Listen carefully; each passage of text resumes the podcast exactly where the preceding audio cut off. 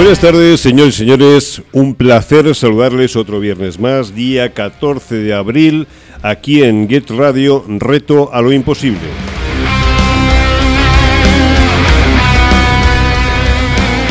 Bueno, como, como todos los viernes, un viernes más, hoy tenemos una entrevista y unas invitadas muy especiales. Eh, la organización Stop Accidentes.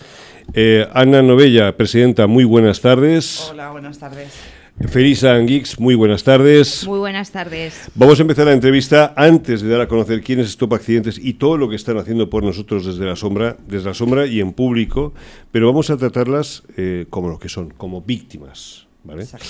Eh, Ana, Felisa, lo primero es muchísimas gracias por haber venido. Sabemos que estáis muy ocupadas, que realmente vuestro tiempo es oro. Pero el testimonio que tenéis que dar, y ahora luego explicaremos el por qué estáis hoy aquí, eh, es muy importante. Ana, hace 22 años tuvisteis un accidente, tú eres víctima indirecta, pero ya víctima de por vida, y mm, eso os marcó en la familia. Cuéntanos un poco tu caso. Iremos pasando alguna fotografía también de la persona que ya no está con nosotros por detrás y que en paz descanse. Bueno, pues esto fue aquí en la ciudad de Valencia, el 27 de octubre del 2001. Era un sábado por la mañana y bueno, mi marido y mis dos hijos, Jorge mayor y Pablo el pequeño, se fueron a dar un- una vuelta por el por ¿Qué el edad tienen tus barrio. hijos en ese momento? El mayor acaba de cumplir nueve y el pequeño iba a cumplir cinco, tenía Ujú. cuatro, Pablo. Y bueno, se bajaron a, pues, a dar una vuelta por el barrio, lo típico, ¿no? De, de ir a por unas chuches, aquí a dar- al parque, lo típico. Sí. Y bueno, llegó la hora de subir a casa a comer y oí el timbre de la, de la puerta resonar muy fuerte varias veces. Pensé que eran ellos que subían, que a veces llamaban así. Y bueno, pues cuando abrí la puerta era mi hijo el mayor, Jorge. Y bueno, pues entró tirándose al suelo, dándose a golpes contra la cabeza y gritando que, que habían matado a su hermano, que habían matado a su hermano. Que lo habían atropellado y lo habían matado. Eh, yo no le creí, evidentemente estábamos hablando de un niño y no y, y bueno, todo lo pueden, ¿no? Por, por favor, Ay, ¿puedes, exagerar. puedes- un poquito más para que estoy bien? todo lo pueden exagerar mucho, ¿no? Sí, Entonces no, no me lo creí en ese momento, ni mucho menos. Sí que me fui con él a la calle para ver qué, qué pasaba, porque bueno, Sí. ni mi marido ni mi otro hijo había subido, luego algo había pasado.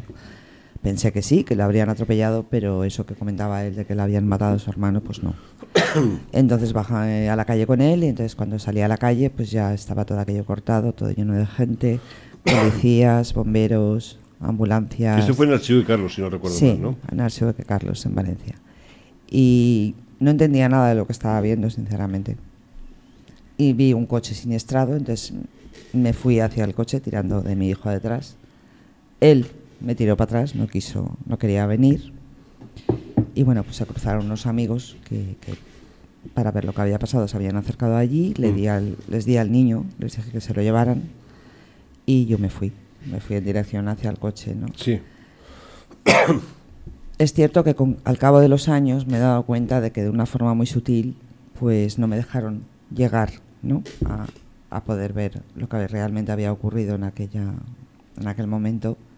O bien se cruzaba un policía, o se cruzaba un bombero, se acercó una médico, mm, abre la boca, abría la boca, o sea, vas, cuando estás en esa situación eres mecánico, quiero decir. Eh, te dan órdenes y tú las cumples como tajantemente, ¿no? Entonces me fueron metiendo medicación, me giré y vi a mi marido que estaba tumbado en el suelo y le habían tapado con una manta térmica. Me acerqué, le pregunté qué, ha pasado, porque seguía sin entender lo que había pasado, y preguntando por dónde está mi hijo, dónde está mi hijo. No pudo hablar porque estaba en shock y estaba con los ojos abiertos y sin gesticular sin hablar, no podía moverse, ¿no? Y bueno, yo seguía preguntando lo mismo y sin creer lo que mi hijo me había dicho ya. Hasta que, bueno, se acercó una de las doctoras y me dijo, vámonos a la, a la ambulancia. Entonces me llevó hacia la ambulancia y recuerdo que pensé, bueno, claro, vamos a la ambulancia porque ahí está, ahí está mi hijo, la Sí, ambulancia. Y cuando ya abrieron la, abrió la ambulancia para entrar y vi que la ambulancia estaba vacía, pues entonces cuando ya le dije, ¿Qué está pasando? Le dije, no. Le dije, mi hijo está muerto, ¿verdad? Y me dijo que sí. Y ahí es cuando pues ya es, estallé. Y bueno, pues llevaba unas gafas, las tiré. Recuerdo que sentí un dolor inmenso, pero inmenso en el, en el vientre. No sé por qué, pero un dolor inmenso en el vientre. Me siguió dando más medicación. Cuando me calmé un poco, pues entonces ya nos trasladaron a, a mi marido por el shock. Tenían que reanimarlo, claro. Y a mí, pues al hospital. Y, y ahí cambió mi vida y la de toda mi familia. Yo tenía, pues eso, una familia pues de, de cuatro. Estábamos todo el mundo, pues cuando montas, montas tu vida, tienes una, una perspectiva y una y un futuro, ¿no? Un Un futuro, futuro que te has montado porque Claro. tú quieres ese futuro, ¿no? Y quieres que ese futuro pues vaya mejor y, y- y- y, pues eso, eh, ver crecer a tus hijos, incluso tener más hijos. Y no, y no. Y esa familia de cuatro que habíamos montado preciosa, pues de momento alguien te dice, pues ahora te quito a este y sigue. Y entonces, realmente, la, la situación que fue, eh, eran, si no recuerdo mal, eran dos chicos Sí. que esto- le habían quitado el coche era- al padre. Sí, esto era mm, dos chicos, uno mayor de edad, el otro menor de edad, amigos. Y uno de ellos, está el mayor de edad, se estaba sacando el permiso de conducir en ese momento, estaba en la parte teórica del permiso. Y se ve que el padre pues, con- tuvo la oportunidad de, de comprar un coche para cuando se terminara el permiso de conducir. Y el hombre pues guardó las llaves y le dijo que, bueno, pues, que tenía ese coche, pero que hasta que no tuviera el permiso, evidentemente no lo podía coger, tampoco había seguro en el vehículo ni nada. Y ese sábado pues decidieron coger las llaves, coger el coche y darse vueltas por el barrio, ambos dos, ¿no? Yo estoy segura que, que se fueron cambiando, ¿no? Que cada vez conducía uno durante toda la mañana que por lo visto estuvieron dando vueltas por allí porque luego ya pues, con el tiempo te vas enterando y te van diciendo que sí, que los habían visto antes dar vueltas por allí por el barrio y tal. Y, pero en el momento que, que mataron a, a Pablo, porque Pablo no se murió, a Pablo lo mataron, eh, conducía al menor de edad. Entonces, pues iban a más de 135 kilómetros por hora, A 135. más de 135, según el atestado de la policía local. La entrada, a la entrada de Valencia, o sea, Archiduque Carlos, dirección centro Valencia. Sí. y bueno, saltándose semáforos en rojo, eh, coches estacionados, perdieron el control del, del vehículo. ¿Y ellos había- habían bebido, habían En ingerido? no, en principio parece que no. Y bueno, pues perdieron el control del vehículo, se subieron encima de la acera donde estaba mi marido con los dos Con los dos niños, sí. esperando para cruzar y subir a casa, porque todo esto fue enfrente de casa, justo, bajo de casa. Entonces mi marido sí oyó un chirriar de ruedas y se oyó venir un coche y le dio tiempo a empujar a- al mayor y al pequeño lo llegó a coger de la mano, pero el coche se lo quitó. Y ya está ahí. Ya está ahí.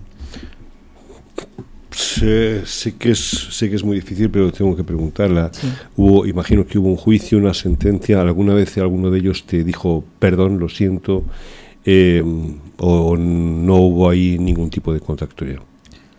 Eh, contacto no, no hubo, eran vecinos del barrio.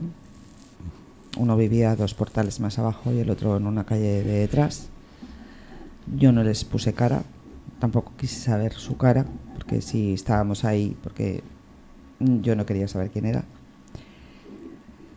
Y lo que dices del perdón, mm, el perdón llegó cuatro años después cuando fue el juicio y en el momento del juicio. Entonces, para mí eso no es un perdón. No, desde luego que no. Eso tenía que haber sido inmediatamente al instante. Con lo cual, eh, perdón no existió. eh, tardó el juicio cuatro años porque entre ellos se tiraban la culpa de que conducías tú, no conducías tú, conducías el otro, conducía. Da igual, ninguno de los tenía carnet.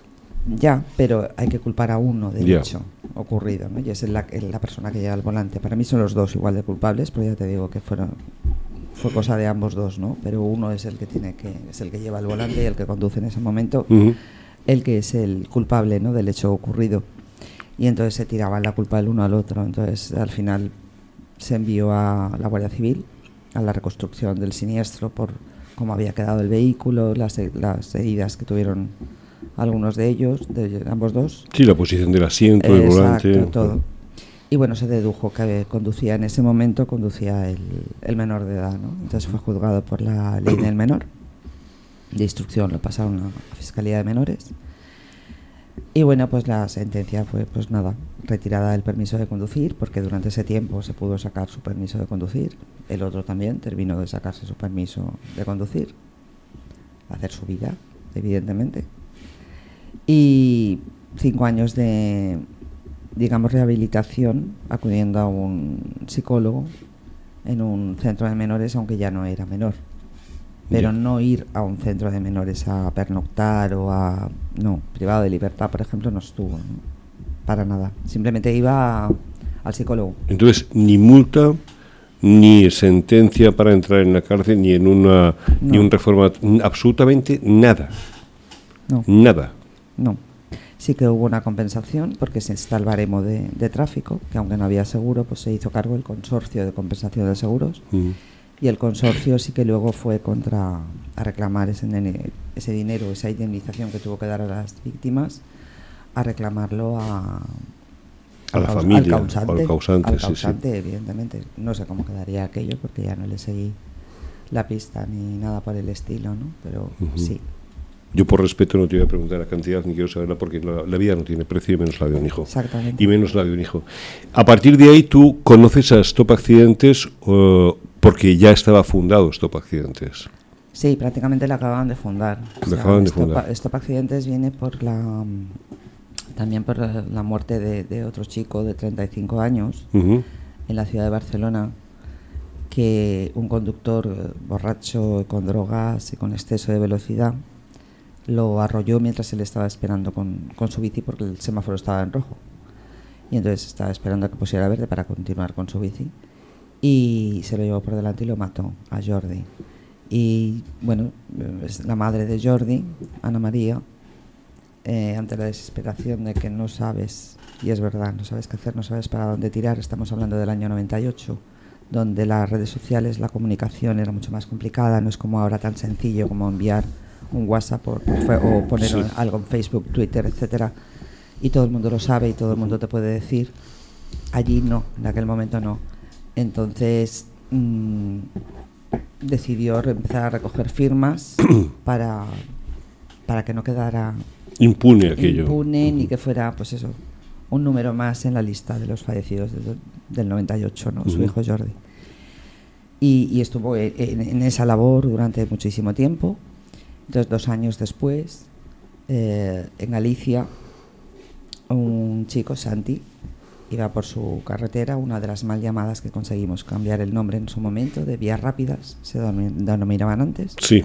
iba conduciendo por ahí normal, a una velocidad normal, pero otro conductor también con exceso de velocidad le lo tiró de la, lo sacó de la vía Ujú. y lo mató también en, en el acto, ¿no? Entonces aquella mujer hizo lo mismo, esta mujer de Galicia, Jan. Entonces consi- o- consiguió oír hablar eh, de Ana María De en la de Barcelona. Y bueno, no me cuentes cómo, pero al final consiguieron contactarla una con la otra, ¿no? Y, y bueno, pues decidieron aunar eh, esas fuerzas, ¿no? Que te, que esa- esos sentimientos que tienes en ese momento, que es eh, rabia, odio, ira, ganas de matarte, ganas de matar. Todo eso, pues consiguieron unirlo entre las dos y, y sacarlo en algo positivo, como fue Stop Accidentes, ¿no? Y se creó, pues en el, en el año 2000 se creó formalmente, pero realmente, pues digamos, viene desde el 98, que es cuando mataron a, a Jordi. Sí, luego más adelante creo que se hicieron ya los, los estatutos y Sí, demás, claro. pero estas dos personas fueron realmente las fundadoras de base Exactamente, del- de la asociación. Antes de que sigamos con eso, vamos a escuchar a, a Felisa, si te parece Sí. bien, porque Felisa, tú también fuiste víctima, pero en este caso víctima directa, y, y tuvisteis un accidente, ibais toda la familia, y ahora comentaremos por qué eh, eh, Felisa eh, y por qué se ha producido esta, esta reunión, porque a Felisa tuve la suerte de conocerla en un curso de reeducación de tráfico y la verdad es que nos dejó a todos impactados, impresionados y no quería dejar pasar esta oportunidad. Si eres tan amable y quieres contarnos tu caso, Gracias. Eh, voy a hacer un pequeño comentario, sí. si me permites. Y es que estoy Estoy en shock porque yo la historia de Ana la sé, pero es la primera vez que la escucho. Que la escuchas a ella. A y ya os conocéis tiempo. Sí. Y estoy. mm, escucharla a ella en su boca es. eh, eh, eh, duele, duele. Se reabre una herida que, que duele, ¿sabes? No, pero duele, pero además el- lo, lo- lo admirable de todo esto es que eh, tú estés entera porque sabes que puedes ayudar a otra gente con Claro, tu experiencia. claro. ¿No? Igual que tú también, porque lo tuyo tampoco se queda en agua de borrajas, pero claro, perder a un hijo y en la situación, porque yo tengo más detalles eh, y no los vamos a nombrar, pero en la situación en la que se perdió el niño, por eso yo preguntaba antes fuera de, de micro cómo se encontraba tu marido, ¿no? Eh, Claro, y después de tantos años entiendo que poco a poco, pero bueno, que eso es algo que siempre se va a quedar ahí. Lo que no entiendo es si realmente los causantes, para los causantes la vida sigue, o sea, yo creo que tienen que, son personas, tiene que haber algo ahí dentro de la cabeza que realmente, pues no sé, les siga, les siga machacando, ¿no? Porque por muy jóvenes que fueran, han, han, han hecho que se perdiera una vida por un- una ¿Sabes lo falta de responsabilidad. Eh, tenemos la mala costumbre, todos, de llamar a este tipo de, de- de delitos, llamarlo accidente. Sí, no, en este, este caso no fue un es- asesinato, sí. No es un accidente, es que en el 90% de los casos no lo son. Un accidente es algo casual y fortuito. Y, y- y no son ni casuales ni fortuitos la- el 90% de, las, de, las, de los siniestros que se producen y de las víctimas que, pro- que generan esos, esos siniestros de tráfico. Porque si tú vas a la velocidad que no debes, o habiendo co- consumido alcohol o otro tipo de, de drogas, eh, sin respetar las normas, etcétera, etcétera, no es accidental el que ocurra algo. Que nunca pasa nada. Bueno, depende. Han fallecido 34 personas en Semana Santa. Sí, bueno, y este Por año, ejemplo. este año llevamos, bueno, en el año 2022, eh, 1.145 personas y la mayoría, la mayoría están en el grupo de 25 a 34 años. A medida de que vas creciendo en edad, pues también van disminuyendo, disminuyendo el porcentaje de accidentes, pero aún así es, es mucho. Sí, no, no, por supuesto. Felisa, Bueno, pues yo estoy aquí porque estoy con Ana acompañándola y, y- y mi historia es eh, en el 2007. Las leyes no estaban como ahora, claro, han cambiado y están avanzando, despacito pero están avanzando. Entonces yo tuve un accidente, un señor triplicaba la tasa de alcoholemia, alcohol, drogas, velocidad. Yo iba hacia Barcelona y me tiró fuera de la carretera. Me dio por detrás y el coche salió rodando, rodando hasta acabar en un... mm, esto que son los ra- un muro, un radat. sí. Claro, yo puse ibais toda la familia, Toda la familia. Tu marido, tu esposo, Sí. tus dos hijas y, Mi hijo y mi hija, sí, Tu sí. hijo y tu hija, perdón. A ellos no les pasó nada, menos mal. Bueno, mi hija sí tuvo secuelas y, y la cabeza abierta, pero bueno, fue poco a poco curándose en una herida no, no muy grave, no grave, grave, profunda. Y yo pues eh, eh, hice la- el, el efecto ponerme la mano al ver el muro, ¿no? Y, y claro, me llevé todo el golpe, no en la cabeza, en el brazo. El brazo lo- me- eh, se me abrió como una salchicha y se me quedó mm, vacío con la piel. Perdí todo. No tengo extensores, no tengo el retorno de sangre, no tengo nervios. Todo eso me lo fueron reconstruyendo después. 22 operaciones, una detrás de otra. Por perdona, ¿por qué no te cortaron el brazo? Perdona que sea tan tajante la pregunta, pero es que es verdad. o Pues sea, eh, mm, te salvaron el brazo, al- afortunadamente. A mí esta historia me pasó en Barcelona, justo encima del hospital Estrías y Puyol. Allí, por lo visto, eh, los médicos mm, decidieron eh, eh, sujetarme el brazo con hierros y buscar a alguien que me lo reconstruyera porque podían reconstruírmelo. Podía ser algo de útil mi brazo, ¿vale? Y tomaron esa decisión ellos, la sanidad pública. Afortunadamente. Entonces llegué a Valencia, me trasladaron a Valencia, una vez me habían, me habían salvado, había salido de la UBI, me habían puesto sangre, me habían puesto todo porque la arteria... ¿Cuánto tiempo te había transcurrido eh, hasta el traslado a Valencia? no sé si fue una semana, porque yo estuve en la UBI, no sé si fue una semana o nueve días o cosas así, no me acuerdo. Sí. Y cuando llegué a Valencia, eh, entré en el clínico y me dijeron de cortar el brazo. Porque eso eran muchas operaciones, era algo muy delicado y en la situación que iba, toda llena de hierros, que habían hecho un buen trabajo en Barcelona, pero que me iban a cortar el brazo.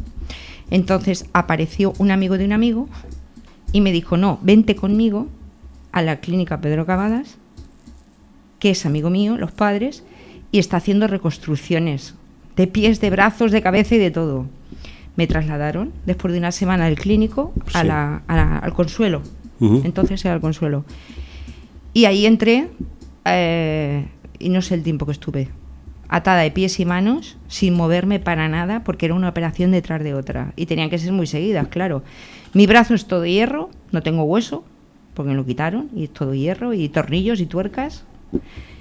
Y, y, ah, lo que te estoy comentando, hasta 22 operaciones. Yo, claro, en esos momentos pues estaba fuera de juego, tampoco me enteraba de nada.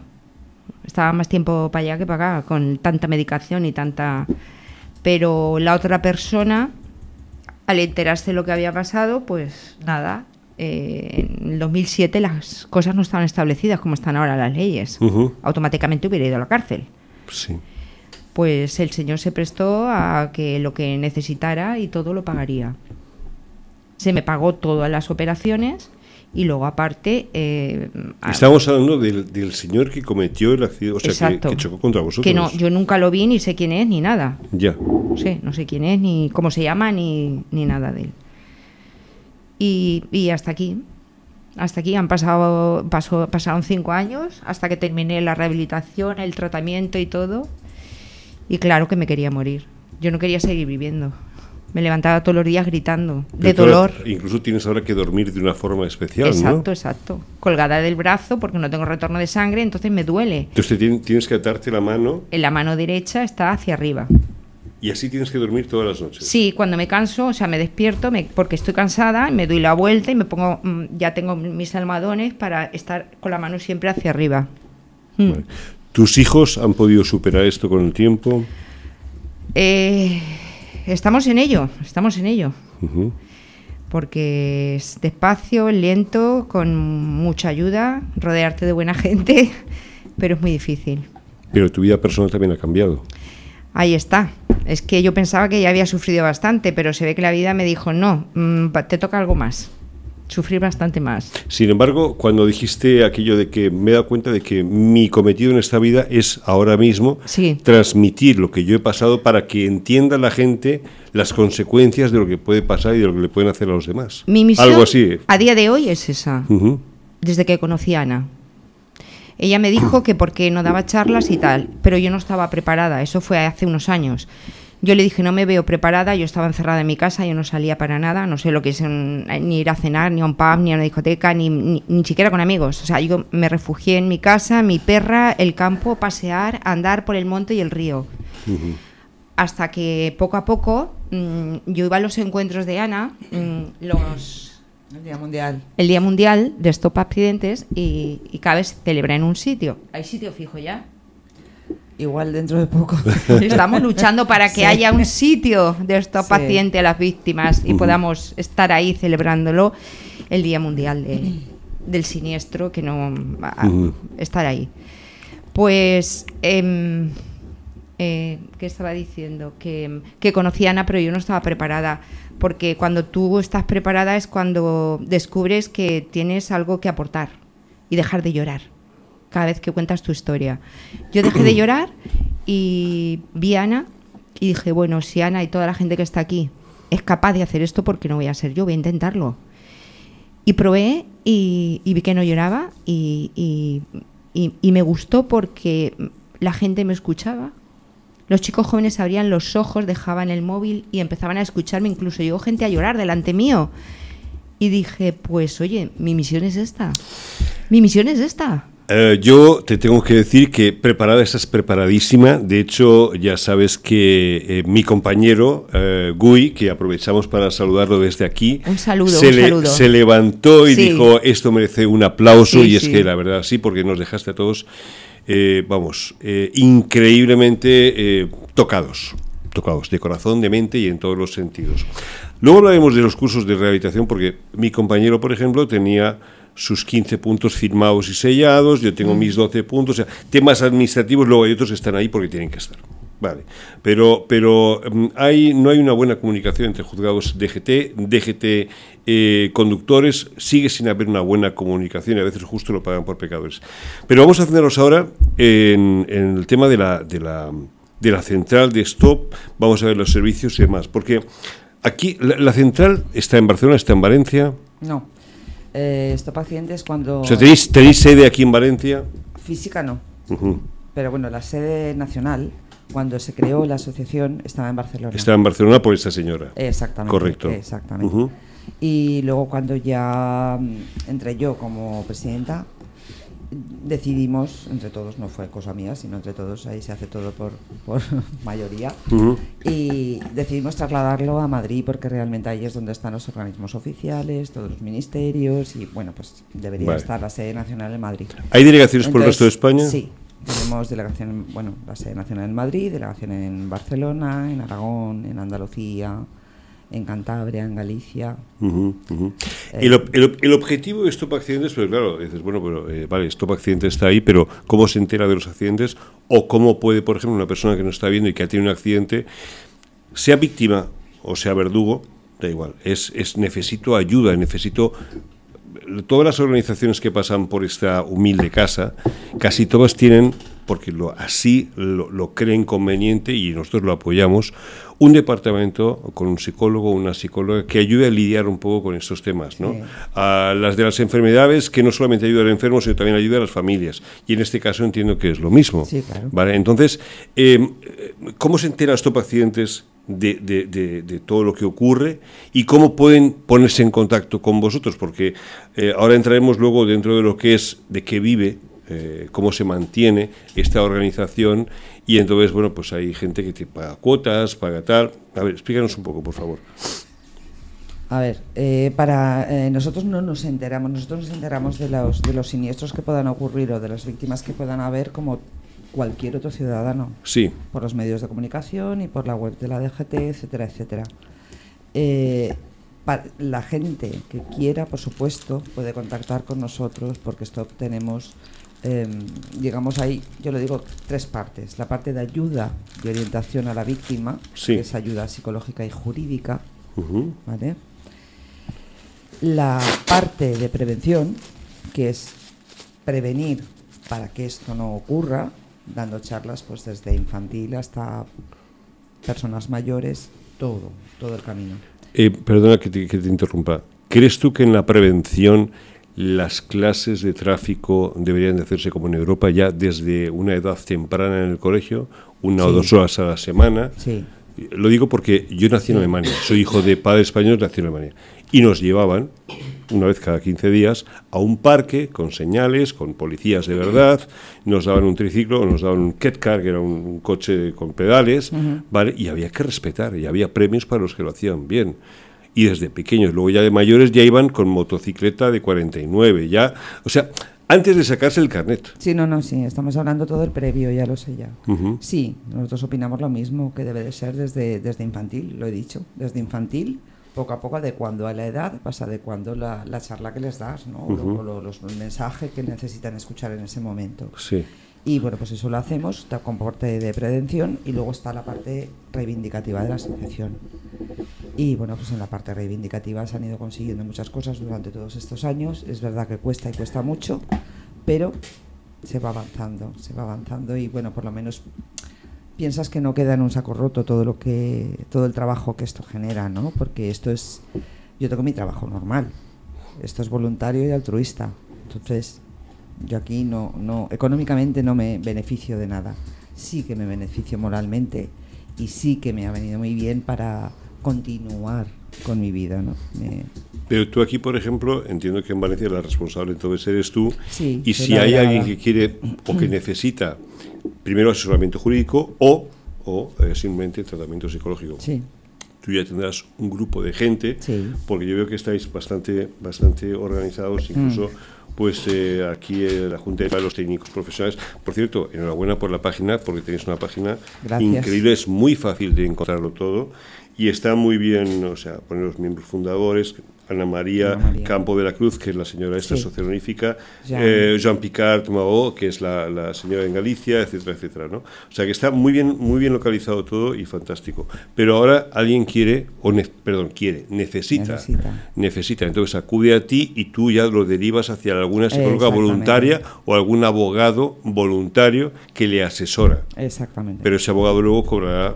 por ejemplo... El primer si- asesoramiento es, es gratuito, es- son abogados que colaboran con nosotros porque también tienen, digamos, una, un fondo altruista, ¿no? Entonces esa, esa ayuda que puedo, luego tú puedes llegar a un acuerdo con ese abogado o no, eso ya es cosa tuya porque nosotros no entramos, nosotros sí que eh, te derivamos, ¿por qué? Pues porque son especialistas en siniestros de tráfico, ¿no? Vale. Y entonces no es el amigo de un amigo que conozco y lleva, y lleva y te lo puede llevar, como nos ocurre muchas veces, que igual ya nos llegan cuando ya no se puede hacer nada, Sí. porque todo el mundo, pues yo conozco a uno que tal y que cual, y luego resulta pues que no, que el resultado no es el esperado, ¿no? Entonces estas personas no están, están especializadas en siniestros viales, con lo cual pues saben lo que se llevan entre las manos. Perfecto. Ahora, tema de voluntarios. Casi todas Sí. las organizaciones tienen voluntarios Mm. que ayudan, que acompañan, que, imagínate, perdón, tú Sí. en tu momento, pues cómo estabas, ¿no? Si hubiese habido una persona a tu lado las primeras semanas, al final has- hubiese caído estar un poco pesada, pero la agradecerías porque te Sí. está haciendo compañía en todo momento. Felisa, con sus charlas, pues bueno, pues va a hacer un trabajo o está haciendo un trabajo increíble. ¿Qué tipo de voluntarios aceptáis en la organización o necesitáis en la organización? Pues necesitamos personas que, víctimas, que se quieran acercar, que quieran compartir con nosotros lo que les ha ocurrido, porque cuando te ocurre algo así y hablas con otra persona que le ha ocurrido lo mismo, eh, te entiende perfectamente. O sea, a veces no, no, no necesita casi ni, ni hablar para, para, para saber lo que está sintiendo esa persona, ¿no? Estos sentimientos que estaba yo comentando antes, Sí. negativos que, que, tenés, que tienes dentro, o lo que, lo que pasaba a Feli, que no, no quería saber nada de sí misma ni de su vida. Esto es algo que, que la gente a lo mejor se asusta cuando te ocurre, porque te asustas. Dices, fíjate lo que estoy sintiendo, ¿no? Quiero matar. Es que muy duro que- querer matar a una persona. Y, sin embargo, lo llegas a sentir. O quiero matarme. Y te da igual que detrás dejes a tu otro hijo, a quien, a quien sea, da igual, en ese momento lo quieres hacer. ¿no? Y no todo el mundo entiende eso, que te pase eso. A ti te ven a lo mejor por la calle, como dice la María José, la mamá de Iván, un niño que, que también un borracho lo, lo mató en Madrid, con 15 años.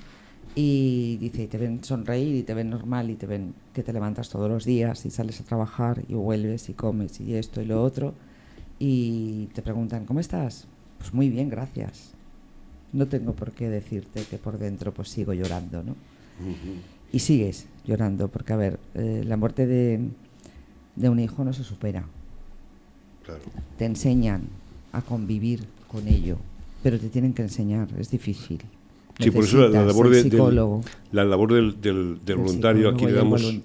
mucha importancia, pero Mucha. claro, tienen que ser voluntarios que sí, o sea, la gente tiene mucha Tampoco- voluntad para ayudar, sí. pero que, que- que sirvan para ese cometido que no todos sirven. Pero también em, tenemos otro tipo de cometidos, quiero decir, tampoco le, le cierro la puerta a nadie, porque hay gente que, que realmente no ha sufrido un siniestro y sin embargo sí que quiere ayudar en la, en la seguridad vial, pues porque se ve implicado en ello o, Tienen que pasar una prueba. eh, No, no, no, no, no, vamos a ver, una prueba no, simplemente sí que nos conocemos, eso sí, evidentemente, porque no... Esa porque- gente porque honesta. Primero saber, exacto. Primero conocer a esa persona, ¿no? Pues qué es, qué es lo que, lo que quiere, qué es lo que no quiere, etcétera, etcétera. Y, y luego, pues eso, hacemos campañas durante todo el año donde también pueden colaborar. Ahora, por ejemplo, pues vamos a ir a la, a la feria de muestras el fin de semana 21, 22 y 23, que va a ir del automóvil. Sí. Eh, pues ahí los voluntarios que, que, que s- que tenemos, pues igual pueden ir allí, ¿no? en el, está en el stand nuestro, que nos van a ceder un espacio.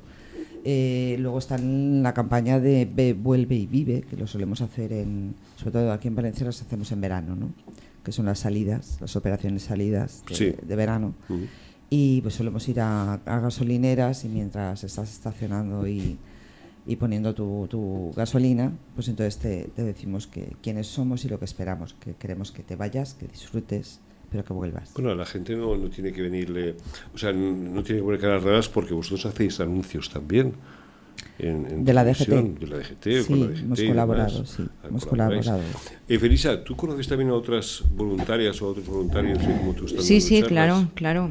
Además nos juntamos y hacemos por en cursos online. Sí.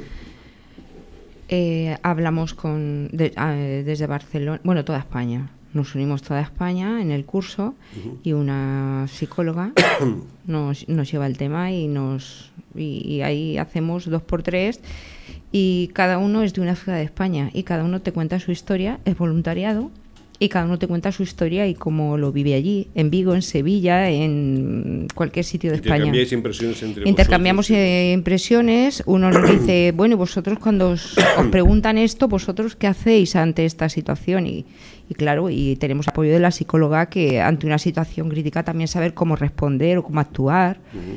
Y, y más o menos nos vamos formando un poco para, para llevar mejor las charlas. Pero bueno, todo esto lleva unos gastos y ahora entramos mm. en materia en materia económica porque aquí también estáis muy preparados. Eh, o sea, realmente, realmente eh, vosotros, de, ¿cómo os mantenéis? Eh, porque yo he visto que hay una información muy buena que la dais y les recomiendo a todas las asociaciones, agrupaciones, ONGs que la incluyan y es saber dependiendo de, dependiendo de eh, bueno, aquí salió en el Boletín Oficial del Estado el día 6 de mayo, dependiendo del tipo de donación, ah, se puede llegar a descontar un 80% de la cuota IRPF, etcétera, etcétera, vais unas cantidades, o sea, lo tenéis muy, muy detallado esto para que la gente diga, mi dinero no cae en saco roto y encima me puedo beneficiar a nivel fiscal. Claro yo recomiendo a la gente que entre y que vea esta, esta página. Gracias. ¿no? ¿no? sí, de verdad. Además, es que, es que lo tenéis muy bien montado. Sí, sí. Pero entonces vivís de esas donaciones y de qué más. Eh, está una cuota que es una al año. Para ser socio, es una sola cuota anual de 40 euros. Perdón, que por cierto tenéis una ficha también. Sí, claro. Eh, el formulario de altas y demás, muy bien hecho, por cierto, perfecto. Una parte es esa, y luego hay gente que da donativos desde hemos tenido un euro, pero me da igual. Es un euro que a lo mejor esa persona no, no puede dar más que ese euro y lo da, ¿no? Entonces se puede hacer por transferencia, por Bizum, PayPal, eso ya cada uno como, como lo vea mejor. Y luego a nivel em, de mantener, mantener, pues está la subvención nacional, que es la que hace un poco de paraguas para toda, para toda España, que es la de la Dirección General de Tráfico, de la DGT, que lo sacaron hace unos años. Y bueno, con esa subvención nos permite sobrevivir, ¿no?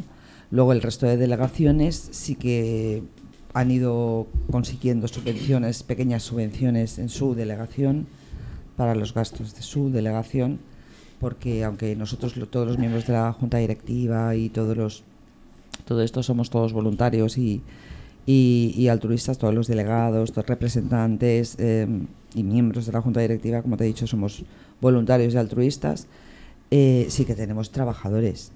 Hay trabajadores para poder dar esas charlas en coles o en institutos, tiene que ser gente preparada. ¿no? Tenemos psicólogos que están trabajando con nosotros y también dan esas charlas en los coles, institutos, etcétera. Y, y todo ese personal y ese personal pues tiene que, que, pagarse de algún sitio, ¿no? Y solo de las cuotas de los socios pues tampoco tampoco da para ello ¿no? incluso creo que hay algún famoso que ha puesto eh, cada visibilidad y voz también a, la asociación es correcto también también es correcto sí.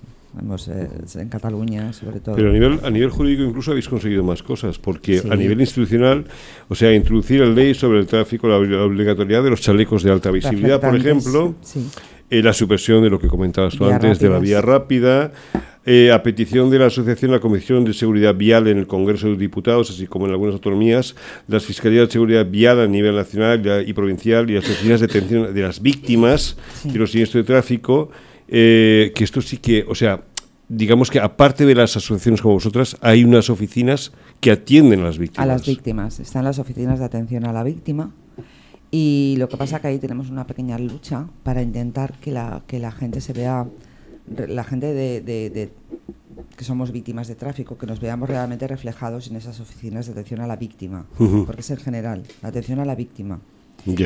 Y cuando lo publicitan, no nos vemos reflejados. O sea, víctima puede ser cualquiera, en, de cualquier Claro, caso, estamos pero hablando de cualquier tipo de Ya, víctima, no ya. solo de tráfico. Víctima de violencia de género, víctima de- de que te mm, Atraquen, de lo que calle, sea. Exactamente. Entonces la gente mm, no nos vemos identificados. Entonces ahora pues tuvimos una reunión no hace mucho en el Ministerio de Justicia, que es donde se llevan estas oficinas, y bueno, pues conseguimos que, que- que lo vayan a poner ya eh, en el folleto que se da para ello y en las publicidades que se da, Mm. que mencionen también a las víctimas de tráfico, porque si no, no te... como que lo, lo lees y es que la víctima de tráfico mm, te sientes aislada y sola, ya. porque es la verdad, porque no sientes... O sea, el resultado para la víctima, y si no me dices lo contrario, el resultado para las víctimas de tráfico es el mismo que para una víctima de un atentado terrorista. No estoy hablando del hecho, estoy hablando del resultado de las personas que, que han padecido eso. ¿no? ¿Por qué? Porque es violento, traumático e inesperado. Ambos dos lo son, si lo analizas. Tanto cuando ocurre un atentado, porque es violento, traumático e inesperado, no lo esperas, pero es que cuando ocurre un siniestro y vienen y te dicen, tu hijo Sí. está muerto, o llaman a sus padres, tu hija está en la UBI, es igualmente traumático, violento e inesperado, porque Correcto. se han ido y les has dicho hasta luego. Correcto. ¿Vale? Entonces el resultado es el mismo. La gran diferencia, unos están eh, arropados y a la vez eh, se siente el rechazo de la, de la sociedad a lo ocurrido, los arropan. Los medios de comunicación hacéis mucho mayor eco cuando ocurre algo así. Nos vamos, por ejemplo, a la sala Bataclan, salieron todas las víctimas, quiénes eran, su vida, ¿vale? Aquí han habido 34 personas esta Semana Santa. Sí, no, no, no, no ha habido tanta repercusión No. en los medios de La comunicación. gente Cierto no es. siente ese rechazo. O sea, no, tú no notas el amparo de la sociedad de lo que te ha ocurrido. Te sientes solo. Literal. Te sientes solo. Entonces tampoco sabes dónde ir, ni dónde acudir, ni qué hacer en ese momento. Tienes que tomar decisiones. No estás para tomar decisiones y las tienes que tomar. Entonces, mm, lo último que estamos en ello, metidos aparte de la modificación del Código Penal, eh, es la creación de un número único para todas las víctimas de, de- de hechos violentos. Y que Esas- las víctimas de tráfico. Sí, estas oficinas eh, son, son estatales, son, son del Sí, Estado. eh, hay estatales y luego las porque pertenecen a, digamos, pertenecen. Eh, Y luego están las público-privadas, entiendo. No, no, no, no, no. Todas son todas estatales. de la administración. Sí, sí, Sí, sí. sí. sí, sí. Y normalmente están ubicadas en las sedes judiciales. Normalmente. ¿Y realmente hay profesionales de verdad en estas, en estas oficinas? Sí, sí que Porque mínimo tendría que haber un, un jurista, una psicóloga. Exacto, una jurista, un psicólogo y un eh, administrativo. por ejemplo. Exacto. Y bueno, nosotros lo que hemos hecho, por ejemplo, yo aquí en, en la comunidad sí que me reuní con la, con la Generalitat, eh, la parte de que lleva estas oficinas para, pues eso, les ofrecí la guía que tenemos nosotros de ayuda y orientación a las víctimas de los siniestros de tráfico, se las hice llegar para que supieran un poco, pues eso, cómo tirar cuando somos las víctimas de, de un siniestro vial. Y bueno, sí que nos recibieron muy bien y saben que estamos ahí, dieron a conocer la asociación en todas las oficinas para que si alguien iba, pues que supieran, pudieran Pero- derivarlas. Pero yo creo que no con la suficiente repercusión, porque yo preguntar, la relación con, la- con los políticos, claro, la eh, relación con los políticos es con los partidos políticos y depende de las ideologías. Lo siento, pero es así. Y depende de las ideologías y depende de em, la importancia que le quieran dar, el arropamiento que tú decías antes, Sí. el sentirse más, Sí. pues le dan más o menos importancia. Mm. Porque realmente 34 muertos en un fin de semana eh, son muchos muertos, Mm. eh, aunque sean vacacionales, que sale más tráfico y sale más. Entonces dicen, no, no, es que el porcentaje es pequeño. No, son 34 mm, vícti- o 74 vidas que multiplicadas a lo mejor por dos o por tres, que puede tener cualquier coche, es peor. Felisa. Te interrumpo porque aparte de las vidas que se llevan, son 34, pero casos como yo que nos quedamos lesionados. ¿eh? lesionados y con Sí, esta he dicho 34 por. eh, no se sabe porque ni sale No, la no se cifra, ni se habla de ellos, ni, ni sabemos el alcance que hay. Sí, sí, sí. Eh, la justicia hoy, en, el- en los casos de tráfico, no es preventiva, pero podría serlo si realmente cambiara un poco eh, la ley de tráfico, se endureciera un poco más, porque el hecho de que de poner más multas no cambia una situación. Además, después de la pandemia, que todo el mundo ha salido en tropel a la calle, y todo el mundo quiere viajar, ya veis que eh, tenemos un índice de vacacional superior al del 2019, superior pero con creces. Eh, la gente se echa más a la calle, la gente quiere vivir la vida, quiere... Eh, pero poniendo más multas por exceso de velocidad o por, o por accidentes o por cualquier tipo de, de infracción, yo creo que realmente no... Te contesto yo. Sí, por favor. A eso en la parte que me toca de charlas. Eh, lo profesional, Ana. Tema administrativo jurídico. Eh, los chicos jóvenes que están en, las charlas, me he dado cuenta de una cosa, que usted pregunta, ¿las multas ayudan? Eh, y ellos me dicen que menos mal por las multas. Por las multas ya no cojo en el coche. Bueno, pues por las multas ya no hago esto. No, por, porque la multa me, que me caes tanto. No, porque la multa tal.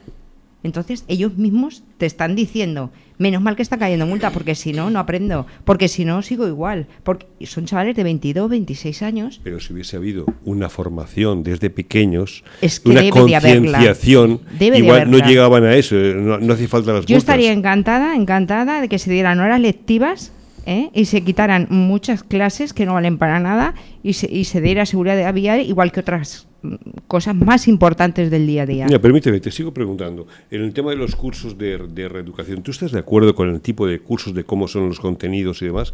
Porque lo único son 15 lecciones, el último día te dicen exactamente a qué perfil perteneces, entonces ya cambia cinco lecciones y luego ya te dicen que tienes que hacer unos test y leerte el libro mucho porque las preguntas salen de ahí. Pero realmente casos prácticos, Mm, o sea, es que lo único que realmente llama la atención, impacta y se te queda dentro es cuando una víctima, en este caso tú o la psicóloga, hace una serie de. da una charla y comenta exactamente lo que o, la, o, no, no, recuerdo cómo se llama la, la, psicóloga, pero la charla que dio allí fue fantástica, porque dio, eh, no solamente en el tema del tráfico, sino también en temas personales, dio una serie de pautas que en las cuales pues tenía totalmente la, la razón. Eh, son cursos que realmente los haría mucho más prácticos, porque son muy ambiguos.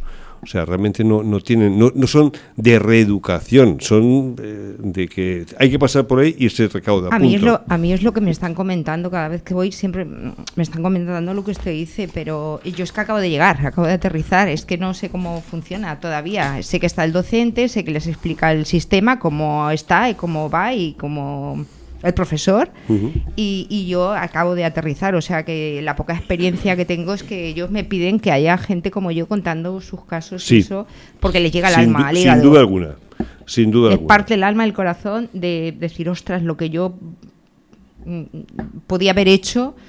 Eh, eh, eh, si no llego a, venir aquí y conocer a esta chica, y eso me lo han dicho muchas veces yo acabo de aterrizar, no te puedo. Pero estamos de acuerdo, estamos de acuerdo en una cosa. Uno, la educación vial empieza desde pequeños. Desde pequeños. Muy importante para empezar a concienciar a la gente. Dos, los cursos de reeducación tendrían que cambiarse y tendría que haber más participación por parte de, de las víctimas.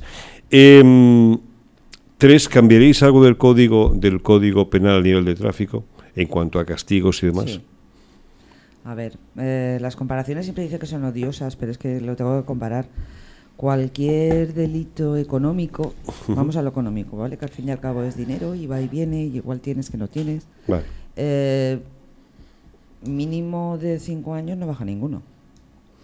¿No? Aquí estamos hablando que tú cometes un delito, matas a una persona y como mucho son cuatro años. Vividas humanas, claro y estamos hablando de vidas humanas. Lo máximo son cuatro años.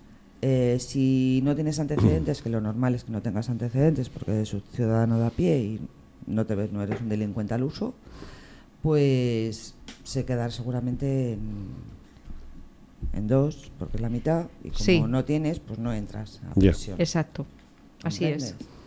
Entonces sí que se consiguió en la última modificación el aumentar la pena hasta nueve años dependiendo del número de víctimas.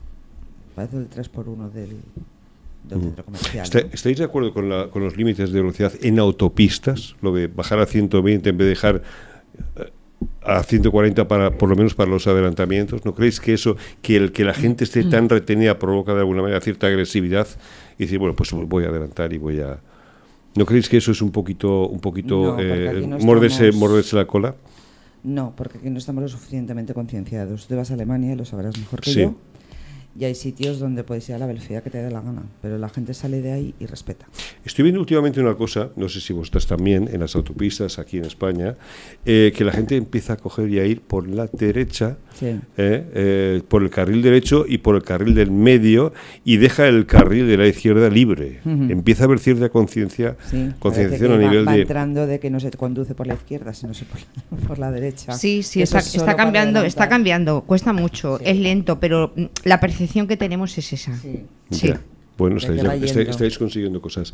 Yo, se nos va se nos va el tiempo, me gustaría, claro, me gustaría que dierais tantos mensajes, pero eh, el, el, mensaje, ¿qué mensaje le daréis a las víctimas, a las que acaban de tener un accidente, con secuelas y afortunadamente, gracias a Dios, o a quien sea, viven, que tienen una vida por delante, que tienen que recuperarse y no saben dónde poder acudir para poder hablar de su tema con otra gente y no sentirse solas, que ese, ese sentimiento vosotros lo habéis experimentado hasta que habéis hablado con una víctima y resulta que le ha pasado lo mismo, algo parecido, algo similar, y dices, bueno, me entiende, la comprendo, mm, me comprende eh, mm. que haya esa vinculación. ¿Qué mensaje daréis a esas víctimas?